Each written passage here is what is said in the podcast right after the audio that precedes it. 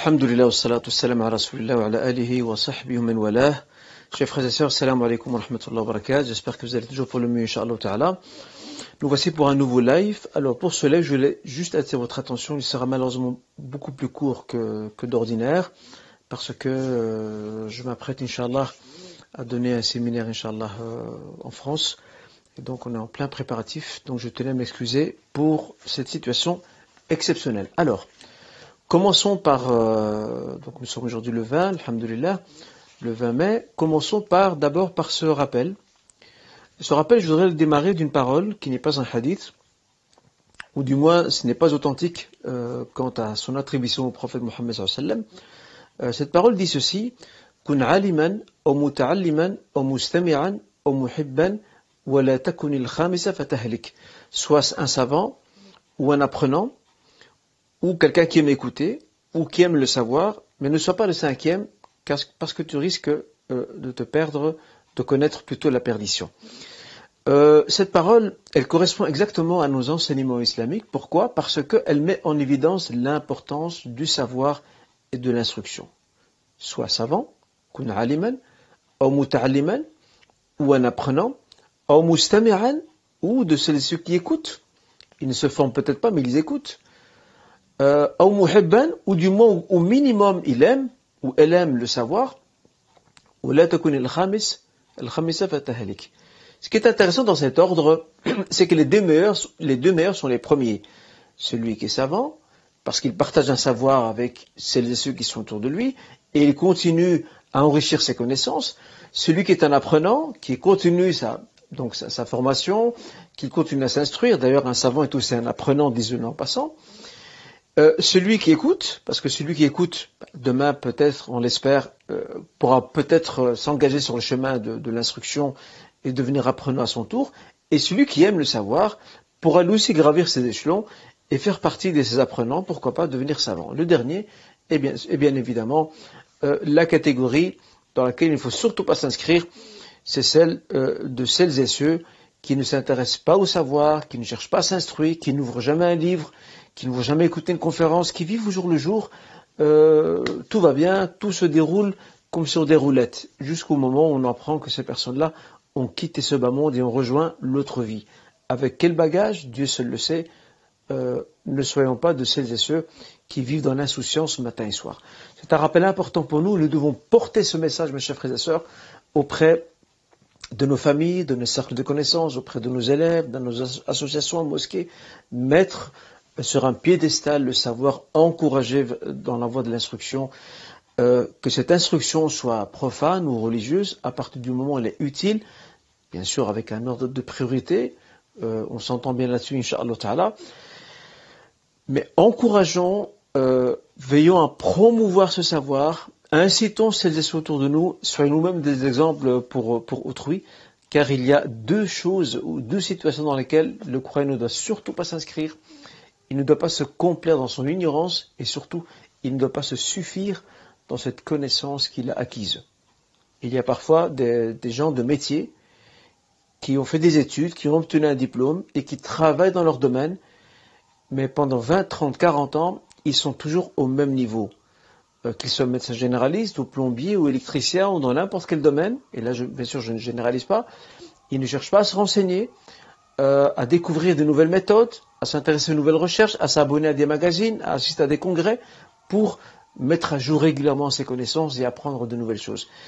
Et quand bien même nous apprenons des choses qui n'appartiennent pas à notre zone de confort ou à notre domaine de prédilection, il y a toujours, toujours bien d'apprendre d'autres domaines qui peuvent nous être utiles et instructifs. Seulement, il est toujours primordial de se renseigner avant de se lancer dans une formation. Il est triste de remarquer, hélas, que certains frères et certaines sœurs parmi nous suivent des formations, surtout dans des domaines en lien avec ce que l'on appelle les thérapies alternatives, et après cette formation, ils découvrent qu'elles ne correspondent pas à leurs principes et leur éthique. Elles ont passé des mois, euh, des semaines, euh, elles ont consenti ces personnes des sommes d'argent pour ces formations, mais pour rien pour finir. Euh, c'est pour ça qu'il faut faire très attention à ce niveau-là. Il faut toujours se renseigner en amont avant de se lancer dans n'importe quelle formation et surtout dans, des domaines bien spécifiques. Inch'Allah. Donc soyons des apprenants permanents, mes chers frères et sœurs.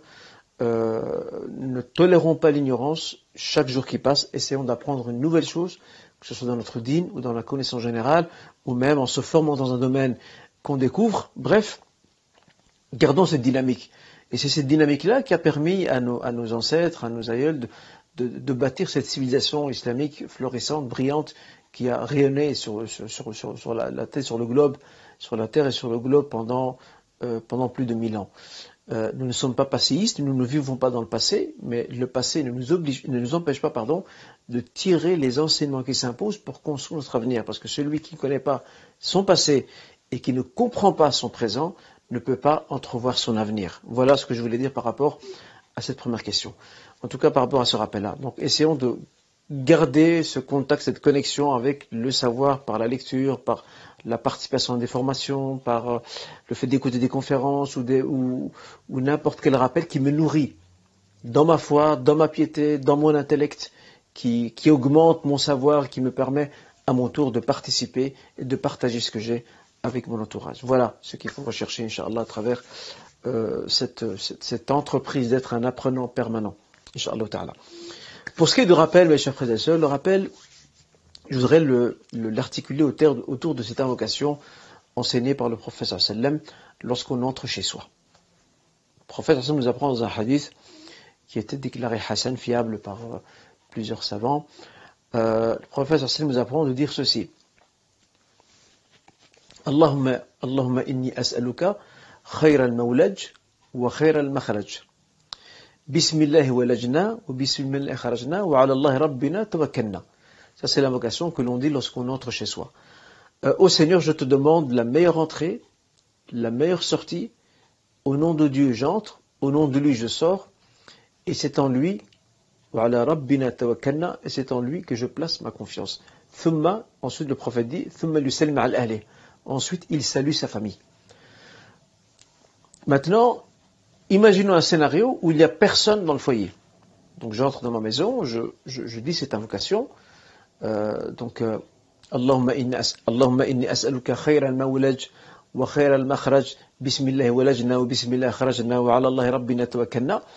Mais il n'y a personne dans ma maison, dans mon domicile, dans mon appartement, dans mon lieu de résidence.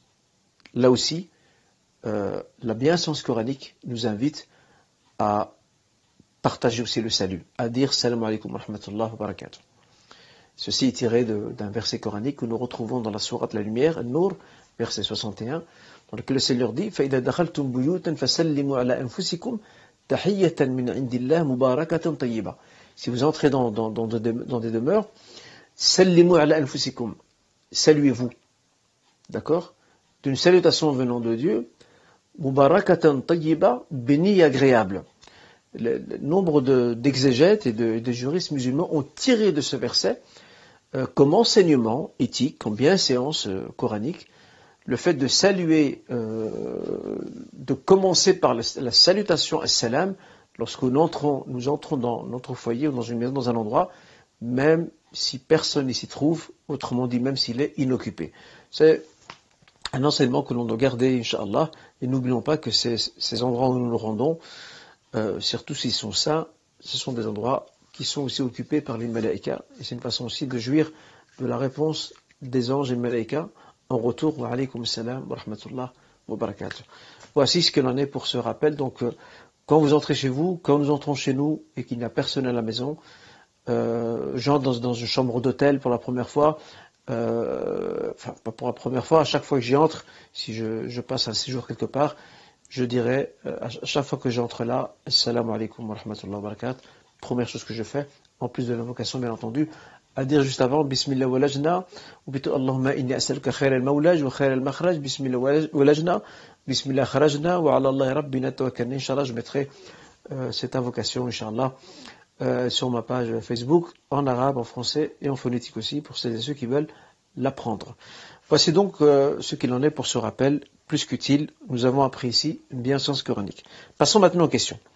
Une personne a prêté une somme à partir de son compte épargne, puis-je utiliser cette somme? Dans l'absolu, l'utilisation de cette somme n'est pas, euh, ne pose pas problème, islamiquement parlant. ce frère ou cette sœur qui pose la question peut effectivement utiliser cette somme euh, pour ses affaires personnelles. Toutefois, il est toujours mieux, plus prudent de se renseigner concernant l'agissement de cette personne qui vous a prêté cette somme. Alors si cette personne qui vous a prêté la somme en question euh, a un compte épargne pour euh, y garder ses économies, Inch'Allah, ça ne posera pas trop de problèmes, même s'il faut limiter au grand maximum l'ouverture de compte bancaire. Déjà, euh, le fonctionnement bancaire pose problème par rapport à nos principes éthiques et religieux. Euh, d'ailleurs, nous-mêmes, musulmans, ne sommes pas les seuls. Il y a même des personnes non musulmanes qui aussi euh, ne partagent pas cette éthique et celle promue par les banques. Mais aujourd'hui, le compte bancaire est pratiquement incontournable parce que par là transitent euh, nos, salaires, les, règlements de factures, etc., et de virements passent également par un compte bancaire. Et bien des paiements s'effectuent par, par cette voie-là. Cela relève de l'ordre de la darura, de la nécessité. Mais la nécessité doit toujours être estimée à sa juste valeur. Ce n'est pas parce qu'une chose devient nécessaire, darura, que je vais me permettre de m'élargir à son sujet. Je ne, m'étends, je ne me permets une extensivité que s'il y a une autre nécessité qui se présente. Sinon, j'évite. Donc voilà ce qu'il a dit par rapport à ça. Donc limitons au maximum ce genre de sachant qu'ils utilisent nos sommes, nos capitaux euh, mis en banque sont bien sûr réinjectés par les banques comme les transactions euh, que font les banques ne sont malheureusement, dans la plupart des cas, pas toujours, euh, pas toujours très licites d'un point de vue religieux et éthique, selon notre façon de voir les choses, bien évidemment. Voilà, mais si le frère, euh, c'est quelqu'un qui, qui, qui, qui s'adonne à de nombreuses transactions bancaires, qui, qui a recours à des, produits financiers bancaires, bref, il est, il est dans, voilà, dans des affaires financières et il est peut-être pas très regardant sur, euh, sur les principes islamiques, éthiques et religieux qui sont les nôtres, là, il est plus prudent pour le frère ou pour la sœur d'éviter d'emprunter cette somme. C'est mieux. C'est beaucoup plus prudent pour, pour sa moralité, pour son scrupule moral et religieux. C'est beaucoup plus sain, Inch'Allah. Voilà ce qu'on peut dire par rapport à ça, par rapport à cette question. Donc je rappelle, si c'est le premier cas, c'est quelqu'un qui a un compte épargne, il y met ses économies. Inch'Allah, il n'y aura pas de problème. Mais si c'est quelqu'un qui s'adonne à des transactions et qui n'est pas regardant sur le plan éthique et religieux, euh, on aura tendance plutôt à éviter au maximum, au maximum, Inch'Allah. J'aimerais offrir une alliance en, blanc, en or blanc, pardon, à mon mari, sachant que l'or jaune euh, est, euh, est, interdit, est permis. Alors d'abord, définissons ce qu'on entend par or blanc. Il y a plusieurs hypothèses possibles. Soit l'or blanc, c'est de la platine, donc ce bijou a été confectionné à partir de la platine. Dans ce cas, il n'y a aucun problème. Soit c'est de l'or jaune, mais qui était couvert par une couche de platine. Là, islamiquement, ce n'est pas autorisé. Et le troisième cas, il s'agit de l'or jaune mélangé à d'autres matières et substances qui donnent cette couleur blanche, cette, on va dire cette appellation d'or blanc. Là aussi, ce n'est pas autorisé. À partir du moment où il y a de l'or, quelle que soit la quantité, et surtout pour ce qui est un bijou pour un homme, s'il n'est pas autorisé euh, d'y avoir recours, il ne peut pas le porter. La platine, euh, vu qu'il n'y a pas d'or dedans, euh, ne posera, Inch'Allah, aucun problème.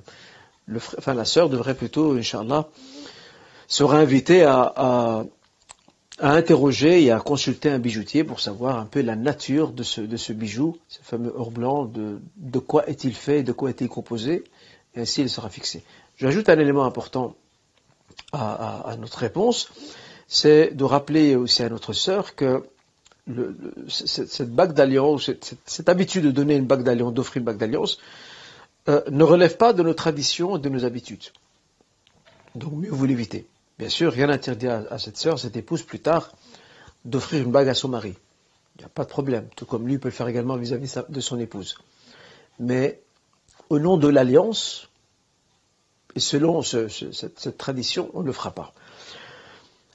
Nous aussi, musulmans, nous sommes en droit d'avoir nos propres spécificités et des spécificités qui font la différence. Et toutes les nations du monde, toutes les communautés sur la planète Terre, sont soucieuses et jalouses de leurs traditions, de leurs coutumes, de leurs spécificités. Euh, pourquoi nous musulmans, nous ne pourrions pas être également logés à cette même enseigne? Préserver ces spécificités ne signifie pas se refermer sur soi-même nous pouvons et nous devons dialoguer avec d'autres cultures, d'autres communautés, d'autres espaces civilisationnels, sans aucun problème.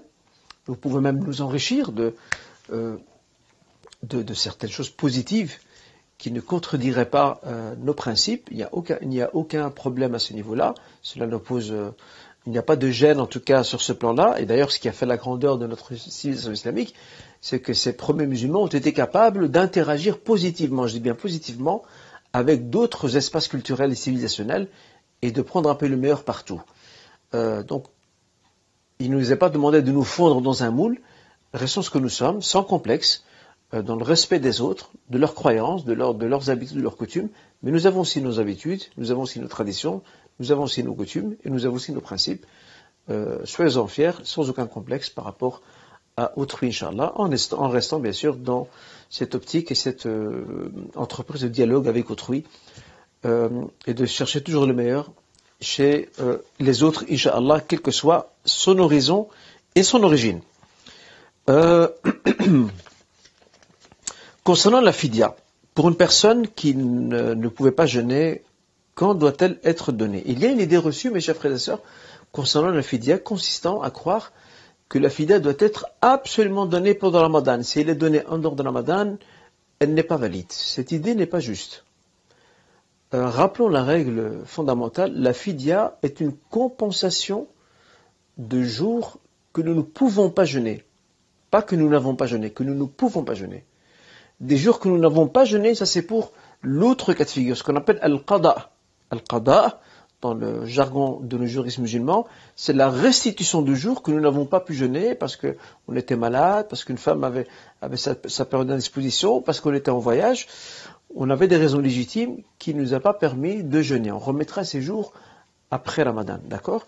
Pour ce qui est de la fidia, c'est le même principe, à part qu'on donne une compensation, on compense financièrement ou en nourrissant des pauvres au nombre de jours que nous n'avons pas pu jeûner.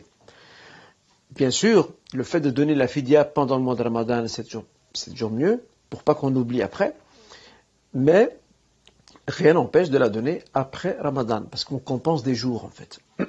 Ce qu'il ne faut pas faire, c'est euh, avancer la, la fidia avant un jour de jeûne qui la concerne. Je prends un exemple, imaginons qu'on est dans Ramadan et que demain, vendredi, est un jour de jeûne et que demain je ne pourrai pas jeûner, par exemple.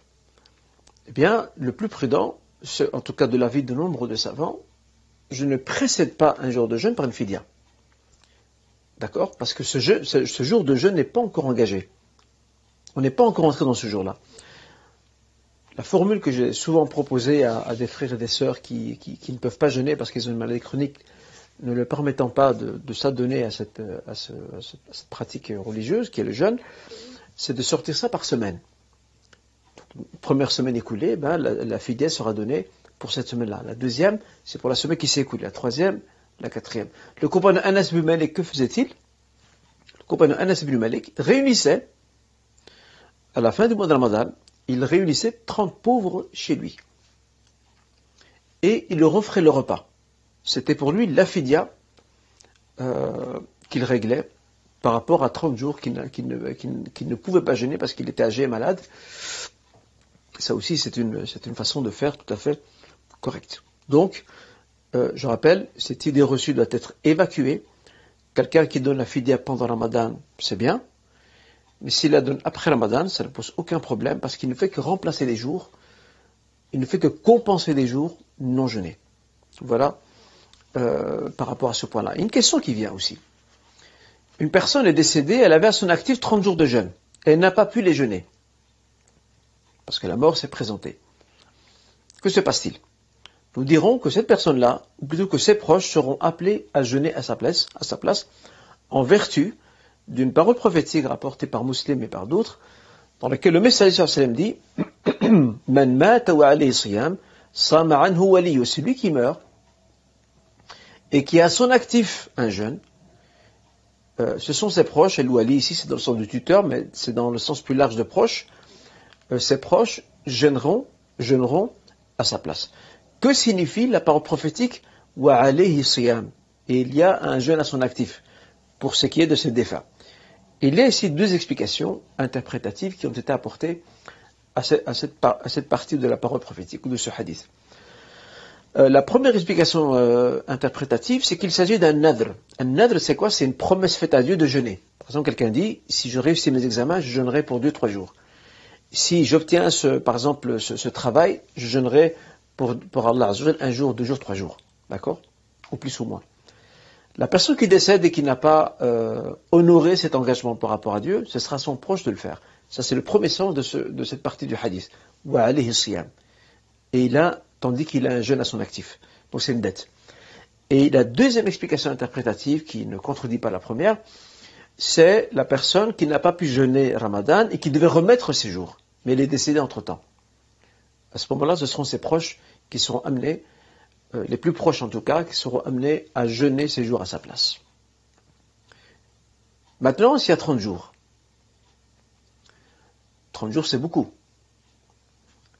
Les proches de ce défunt peuvent-ils se départager ces 30 jours? Par exemple, euh, disent qu'ils prennent chacun 3 jours par exemple. Est-ce possible? La réponse est oui. La réponse est oui. Des, proches peuvent se départager, les jours de jeûne euh, que, leur, défunt devait encore, et ils peuvent les jeûner afin de compléter ces 29, 20 ou 15 ou 30 jours sans aucun problème, Inch'Allah. C'est l'avis d'un grand savant de l'islam qui est cet éminent expert du hadith, euh, Ibn Hajar al-Asqalani, qui est aussi un grand juriste chaférite, euh, rahimahullah, qui a soutenu cet avis. Alors quel est le raisonnement qui préside son avis sur lequel repose son avis? En fait, le raisonnement est le suivant. Vu que la remise de ces jours de dette de Ramadan euh, ne se font pas de manière suivie, d'accord? C'est pas comme le kefara, par exemple. Quelqu'un qui a, par exemple, euh, eu un rapport charnel avec son épouse en, journée de Ramadan. Eh bien, parmi euh, les procédés, il y a le fait de jeûner deux mois consécutifs. Donc, c'est des jours qui se suivent. D'accord? Or, ici, pour ce qui est de Ramadan, non. Euh, il n'y a pas, euh, un ordre suivi pour remettre ces jours. Il n'y a pas un enchaînement. Alors, vu qu'il n'y a pas d'enchaînement, cela signifie qu'on peut départager, distribuer ces jours auprès de ses proches pour qu'elles puissent les jeûner au nom de leur défunt et le libérer de sa dette par rapport à son créateur. Voilà donc euh, ce qu'il en est pour cette question. Alors, j'en vais maintenant à la dernière question. Pendant le mois de Ramadan, euh, nous, entendions deux sons de cloche différents. L'un préconisant qu'il faut s'encourager à lire euh, le Coran dans son intégralité, et l'autre affirmant le contraire. Qu'en est-il? Effectivement, on entend souvent pendant Ramadan, euh, lors des sermons de vendredi, lors de, conférences, de rappels, exhortations, etc., une incitation faite aux musulmans et musulmans, aux frères et sœurs, de, tout faire pour, clôturer la lecture du Coran, le Coran al-Karim, pendant Ramadan. Euh, et bien sûr, cette, on va dire, cette, incitation repose bien évidemment sur une série d'arguments. Parmi les arguments, le fait que le prophète lui-même clôturait le Saint-Coran euh, pendant Ramadan une fois avec Jibril salam et puis lors de la dernière année avant son décès, il l'a clôturé deux fois pendant Ramadan. Un autre argument avancé, c'est celui de ces savants, la pratique des imams de l'islam, et des savants imams de l'islam qui, clôturaient le Coran plusieurs fois pendant Ramadan. On, parle même de, de, 60 fois pour l'imam Shafiri, euh, ce qui est un chiffre quand même assez impressionnant et incroyable. Et aussi le hadith du prophète sallam euh, qui dit celui qui récite une lettre du Saint-Coran aura droit à une hasana qui équivaut à 10. Donc c'est un encouragement à lire le maximum et d'aller jusqu'à sa conclusion, jusqu'à sa clôture, pardon, euh, à la fin de Ramadan. Il y a un autre son de cloche, effectivement, euh, qui va dans le sens contraire, qui lui ne recherche pas la quantité, mais la qualité.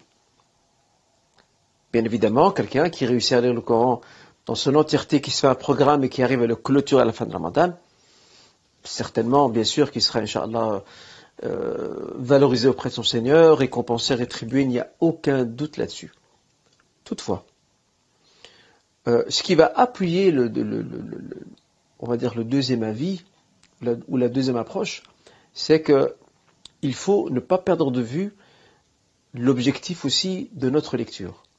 L'objectif de notre lecture, c'est que notre lecture du Coran puisse nous amener à ce que le Coran transforme nos vies, réforme nos vies, améliore notre piété au quotidien et nos rapports avec autrui. Ce qui, nécessite bien sûr euh, un certain degré de méditation. Le Coran rappelle l'importance de la méditation et met en garde contre ceux qui, celles et ceux qui ne s'adonnent pas à la méditation. Qu'ont-ils à ne pas méditer le Coran ou alors leurs cœurs sont-ils scellés par des cadenas? Donc la méditation du Coran est quand même un objectif primordial et aussi s'instruire à partir du Coran, du Saint-Coran. Et c'est pour ça que euh, l'imam Nawawi, par exemple, est de l'avis que une personne peut se contenter de viser la qualité et pas la quantité. Et euh, après avoir cité euh, les exemples de ces savants imams qui ont clôturé le Coran autant de fois durant Ramadan, il en arrive à citer les musulmans et musulmanes qui ont des responsabilités familiales, communautaires, sociales, etc., qui ne leur permettent pas de pouvoir euh, clôturer le Coran dans son entièreté pendant, pendant Ramadan. Ils n'ont pas cette capacité-là. L'imam Naoui, lui, suggère à ce moment-là de se concentrer sur la qualité, sur la méditation, sur le fait de percer les, secrets que livrent euh, les versets coraniques en termes d'enseignement spirituel, éthique, juridique, etc. Donc se nourrir, s'enrichir à partir du Coran. Chose que ne peut pas donner euh, une lecture comme ça suivie, où c'est un peu la course, où certains veulent terminer vite, page après page, ils veulent terminer le livre, mais, à, quel prix? Je rappelle, bien sûr, la rétribution, elle est là, Inch'Allah, mais la question, c'est à quel prix? Euh, Qu'est-ce que je retire à la fin de cette, lecture? Et c'est pour ça que ces exemples qui sont souvent donnés euh, dans ces sermons et ces rappels par rapport à ces imams qui ont clôturé autant de fois le Coran, parfois ces, exemples souffrent, en tout cas pour, pour ce qui nous concerne aujourd'hui, ils souffrent d'anachronisme. Ils souffrent d'anachronisme parce que notre époque n'est pas la leur. Et nous, nous ne sommes pas ces savants-là. Ces savants-là avaient un très, très haut niveau de piété. Ils avaient une très grande maîtrise de langue arabe. Ils avaient aussi une maîtrise des sciences islamiques, que ce soit le tafsir, l'exégèse du Coran, que ce soit euh, les sciences du hadith euh, ou d'autres disciplines islamiques. Euh, et aussi ils n'avaient pas tous ces moyens de distraction qui sont les nôtres aujourd'hui, le téléphone, la télévision, les réseaux sociaux, etc. Ils n'avaient pas tout ça. Donc ils pouvaient pleinement, ils, avaient de la baraka dans leur temps. Ils avaient beaucoup de temps libre, plus que nous aujourd'hui. Et donc ils pouvaient se permettre de s'investir pleinement pour le Coran Et certainement que leur lecture, euh, leur clôture du Coran multipliée et à répétition pendant le Ramadan, certainement elle se faisait avec méditation, avec des enseignements tirés et des sagesses euh, qu'ils retiraient de leur lecture. Et pas seulement une lecture comme ça rapide, mais sans que le cœur ne se sente concerné par cette lecture. Donc c'est pour ça que la vie de l'imam Nawawi, pour nous aujourd'hui, paraît le plus, le plus approprié. Et attention, nous ne sommes pas en train de décourager celles et ceux qui veulent clôturer le Coran, mais on leur rappelle aussi les objectifs derrière la lecture du Coran aussi. Il ne faut pas perdre ça de vue. Le Coran doit transformer la vie du croyant. Pas juste les lire des yeux, le réciter à partir des yeux, mais le cœur euh, n'arrive pas à interagir avec le livre. Et ça, c'est quand même assez problématique. Donc, euh, pour arriver à la conclusion de mon propos par rapport à cette question, nous dirons tout simplement que lire certaines parties du Coran ou certaines sourates choisies euh, en la soumettant à une étude, à une méditation, en la mettant en lien avec d'autres versets, euh, en lisant l'exégèse, par exemple, de, cette sourate, son histoire, pourquoi a-t-elle été révélée, quels sont les grands actes de cette sourate, quelle, en est son architecture, certains événements cités par, une sourate qu'on étudie pendant la Ramadan, par exemple, euh, quels, sont les liens de ces événements avec la biographie prophétique, en quoi ces sourates et ces versets ont éduqué le prophète et la communauté pour faire face à ces événements, là on voit des choses, concrètes et on sort avec des enseignements pratiques qui peuvent nous être utiles. Euh, et si on arrive à combiner les deux, ça avec la clôture du Coran pendant le Ramadan, tant mieux. Mais vu nos contraintes actuelles, euh, beaucoup de nos jeunes ne maîtrisent pas l'arabe, notre piété aujourd'hui n'est pas celle de ces savants-là, euh, nous avons pas mal de contraintes aussi par rapport euh, au travail, les occupations familiales, il y a euh, des tâches aussi que, nous accomplissons au quotidien. Tout ça fait que nous devons dégager un temps pour le Saint-Coran afin de nous y consacrer. Et ce n'est pas toujours évident de demander à quelqu'un de clôturer le Coran comme le faisait l'imam Shafi'i. On n'est pas dans la même époque. Et, les contraintes de l'imam Shafi'i ne sont pas nos contraintes à nous aujourd'hui. Donc voilà, pour pas que ça souffre d'anachronisme, il faut juste adapter ces exemples, ces exemples qui nous sont offerts, et, avec lesquels on, nous fait des rappels, il faut juste les adapter à notre situation pour que nous, nous puissions tirer profit du Coran, comme eux ont tiré profit du Coran à leur époque, sans sacrifier la qualité du texte et du message euh, qu'ils étaient euh, en train de lire et et qu'ils clôturaient euh, plusieurs fois pendant le Ramadan. Voilà, mes chers frères et sœurs, je pense à la dernière question, si je ne m'abuse, que j'ai ici, Inch'Allah Oui, c'est bien cela. Euh, en tout cas, j'espère, Inch'Allah, que, que cela vous a été bénéfique, Inch'Allah, qu'Allah nous accorde euh, un savoir utile et qui nous permette d'œuvrer dans la piété. Barakallahu fikum à toutes et tous, et je vous donne rendez-vous pour le prochain live. Wassalamu alaikum wa rahmatullah.